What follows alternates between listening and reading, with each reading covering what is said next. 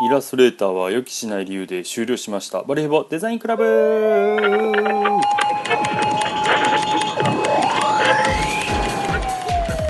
はいどうもどうも。どうも。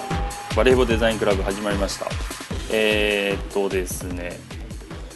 えー、隣のイラストレーター予期しない理由で終了しました、えー、まあ、デザイナーの方がね、えー、一度は遭遇するとてつもとてつもなく、えー、ゾッとするう、ん、警告ですけどもイラストレーターを、えー、使っているとですねなんかメモリの関係か知らないですけど一気に、えー、なんか使えなくなって突然、えー、終了するというですねもうとてつもなく悲しい時に出る警告なんですけども、えー、まあね分かる方には分かると。はいえー、っとですね今日は、えー、まあなんか前回のあのちょっとマニアックな、えー、アフターエフェクスのプラグイン紹介がですね ちょっとあのめちゃめちゃマニアックだったのだったんですけど実はですね全然喋り足りなくてですねえーと、とトラップコードというですねあのちょっとプラグインがありましてそれのことも紹介したいなと今日思ってたんですよね。であのまあこれにとどまることなく実はまだまだ他にもいっぱいあるぞみたいな感じなんです実はですね。そこら辺もちょっと紹介していきたいなと思いつつ、まあ、時間の関係もあるので、えー、あのこれ実はですねあの1本きっちりあの1本撮りしてるんであの、まあ、生撮りに近い録録音ではあるんですけど生撮りに近いような形式でやってますので、えー、編集を一切してないというですねあの編集あ編集は一切しないという録音方法なので、えー、ちょっと時間が結構、えー、大事になってくるんですよね。なので、まあ、あのちょっと頃合い見ながらやっていきたいと思います。えー、まず、えー、この前は、えー、っとですね、えー、エレエレメント 3D かのお話でしたが、えー、今回はトラップコードいきたいと思います。えーと、まずアフターエフェクスでですね、えー、欠かせない、えー、存在のプラグインというのがいくつかありましてそのうちの一つだと僕は思っております。えー、っとですねどういうまあどういったことかというとトラップコードというのはあのフラッシュバックというサイトを見ていただければ分かるんですが、えーまあ、いろんなことができる、えー、まあなんていうんですかねプラグインセットみたいなやつです。でどういったことができるかなというところで、えー、まあライトバーストグロースポットライト、えー、3D パーティクル、えー、あとは空間に、えー、まあ空間に入る光あと粒子ラインなどを、えー、演出するビジュアルエフェクトという、えー、内容になってます。でまあ、あの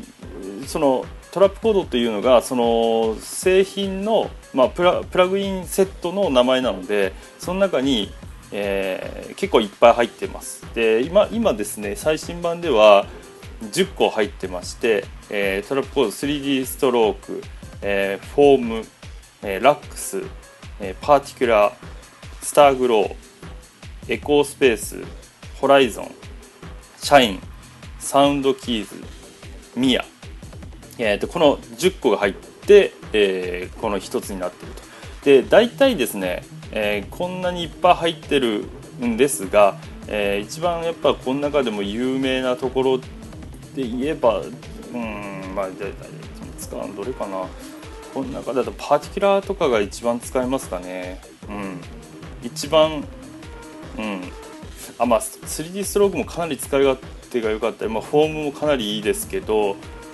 うん、 Particular が一番すごいですからね。多分ですね。でこの頃新入りというか、えーと、この Trapcode シリーズ結構長いんですけど、えーと、今年に入って今年のバージョンだからもう、うん、ちょちょっと前に入ったのかな？この Mir ってやつ。えー、ポリポリゴンメッシュをベースに 3D シェイプの作成を実現と,、えーとまあ、要するにですねシェイプの、まあえーとまあ、ベクターデータ系のシェイプの、えー、つなぎ合わせによって、えー、まあなんかこう幾何学的な表現を作れると。でこれがまあ具体的にこの頃、まあ、見た何映像の中ではですね、えー、とあのドラマのえー、香取慎吾さんが出てます、えー、スモーキングガンっていうなんかやつですねあのなんか、えー、なんだっけなんか科捜研のやつですねああの確かあれのドラマのですねえーと、中に使われてるんですよね。でそれが、えーとまあ、どどういうもんかというと、まあ、その写真がこう、えー、その出てくる人たちの写真が出てきてそこにこうなんかすごい奥行きのある幾何学的なこう線だけでできたなんていうんですかあの粒子粒子のなんかあの粒子とか分子とかのあの化学結合のなんか記号みたいな難しいですけど表現が。そういうのがつながったようなやつがバーッと出てくるんですよ。でそれが多分これじゃねえかなという見ててですね、まあ、違うかもしれないですけど。あの結構似たような表現をですねあの 3D ソフト自体が、えー、できるので、えー、まあ、もしかしたらそっちで作ってるかもしれないですけどこのミアっていうのはそれが、えー、アフターエフェクスでも結構気軽に作れると。もうあの中に基本はプリセットが入ってるので非常に作りやすいかなと、うん、思います。であのこれはですね、えーと、デモ版もありますのでぜひ落として使ってみていただければと思います。あの言ってる意味がなんとなくわかるのかなと、えー、非常に種類も多くてさそれぞれがとてつもないのであのとてつもなく難しい内容ではあるのであのまあ初めは悩むかもしれませんけどもあのちょっとやってみていただければ楽しいかなと思います。では、えー、まあトラッコードの説明、えー、前半はこの辺でいきましょうかね。ではでは。カタカタニハンゴタイノデスガワカカッこの先のカその目印の看板作りました。紙、ウェブ、映像のスカイプラントデザイン。洗練されたデザイン。常識を凌駕する企画。すべてのクリエイターよ、ここに集え。D の deino.jp はいどうもどうもでは後半いきたいと思いますえー、っとですねトラップコードシリーズの説明えー、まだあの説明が全然足りてなくてですね今まだミヤしか、えー、紹介できてないので、えー、他のも行きたいなと思うんですけどもえー、っとですねまあ、かなりあのよく使うものを紹介したいかなと思うんですよね。あよく、うん、よく使うというのがそう CM とかテレビのあの映像とかあ例えばなんだろうな番組のオープニングキャッチとか、まあ、そういったところでよく使われる、え、ものですね、えー、と文字がこうぶわっと光るような表現っていうのが、え、トラップコード社員っていうものです、えーと、この社員っていうのが、えー、梱包梱包ネントの中にですね、えー、と白いその例えばロゴがあったとしてそのロゴをコンポーネントの中に入れて、えー、そのコン,、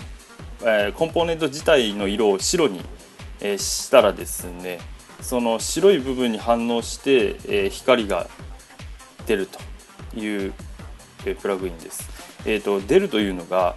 えーと、比較的白に近い、まあ、白黒にした時に白に近い場所の方がえ光の強さが強く出るというプラグインなので、まあ、非常にあの言葉で言うのが難しいんですけど、えー、まあ1回ですねこの社員用に作ったコンポーネントは、えー、ロゴであって何だってもうですね全部あの輪郭線だけを、えー、残した状態で全部白にしたいので1回コンポーネントの中に入れて、えー、それに、まあ、あのフォトショップのスタイル的なものを、えー、適用させて白にするとか、えー、その型でですねマスクを抜いてあ、まあ、白い、えー、平面ですねを敷いてそのロゴの形で、えー、マスクをかけるとかしてコンポーネントの中をとにかく白いそのロゴにしてしまうと。でこのシャインをかけるとその、えー、ロゴの形に沿って綺麗に外外に向いて、えー、光が出てるような表現になるというプラグインです。まあ非常に使い勝手が良くてですねこれよく映画で使われてるんですよ。映画のあのあれですね。あのトレーラー、うん、予告編とか。の文字文字手の時によく使われるんですよ。左から右にこう光源を移動させてわーっとその光自体が光っあその文字自体が光ってるようにしてその光が、まあ、移動してるみたいな、うん、これもよく使います。めちゃめちゃ使い勝手がいいです。あとは、えー 3D ストローク、えー、とこれもですね、えー、と簡単に、えーベクターデータを取り込めばですねそのパス自体を 3D 上で XYZ 軸で変形させて、えーしかもそれ自体を光らせたりとかそれ自体をの、えー何ですかね0から100までこうラインがベクターのラインがあったとしたらそれがだんだん塗られていくような表現ができると。だからこれにシャインかければかなり、えーその線が光りながら進んでいくみたいなのが作れるというものです。これもかなり使われてますね、うん、で、えー、と次Trapcode Form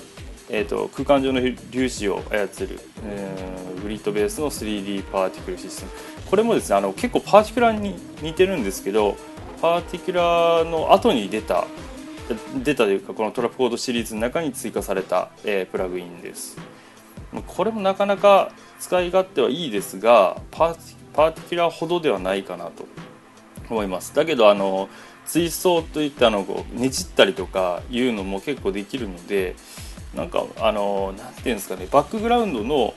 えー粒子のこうなんかこう演出というかそういうのでは結構使えるかなと。で出ました、えーこの Trapcode シリーズの大本命、えー Particular ですね。もう名前の通りですねパーティクル、えーを利用したいろんな表現ができるプラグイン、えー煙炎火花などアフターエフェクスで美しく自在な 3D パーティクルを、えー作成と書いてありますけどもこの、まあ、とにかく粒子を使って、えー炎とか煙とか火花とかを作ると。なので、えー結構もう結構というかむちゃくちゃ多彩なことができます。ねその代わりですね多彩だからこそですがこれですねあのプラグインをインストールして使おうかなと思ってそのプラグインを、まあえーそこのレイヤーに設定してでですね、えー展開してこうパラメータを見るとですね なんと、えー全部英語なんですよね。まあまあとりあえずこの、えプラグイン自体がもう全部英語なので英語がですね、えそのパラメータ自体も100個ぐらい出てくると。100個ぐらいあるんですよねパラメータが。それをいじっていろんなものを表現しようみたいな。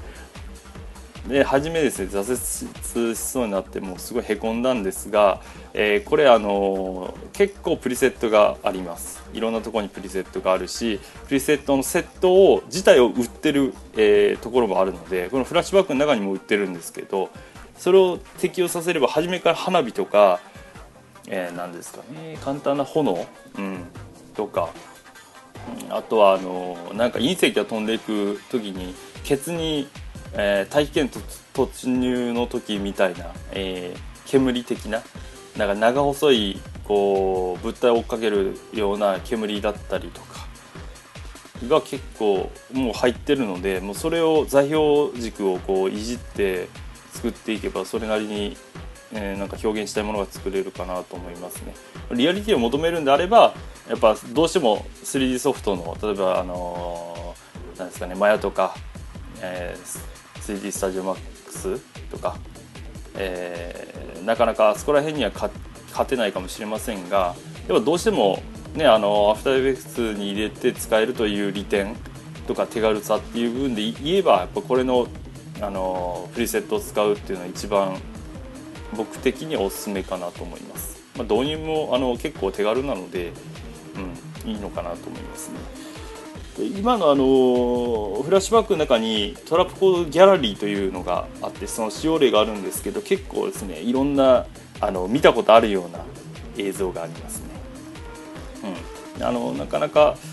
これ自体あのトラップコードプラグインを使った映像コンテストとか2013年にあの開かれてたりとかするのでものすごくあのメジャーなんですよね。でやっぱすごい使ってる人のやつを。なのであのぜひ興味がある方はこのトラップコードこれ外せないので本当に。あの、うん、おすすめです。ではでは。